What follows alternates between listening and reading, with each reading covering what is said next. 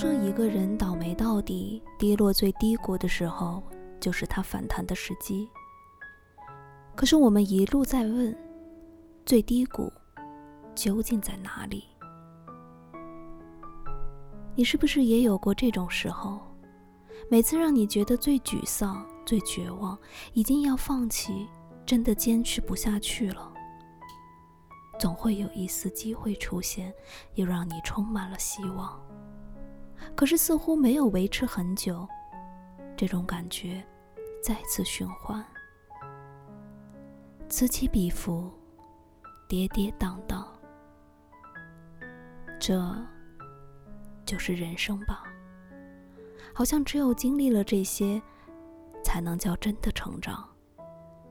因为在这个过程中，学到了人生最重要的一点，搞清楚了我们究竟。想要什么？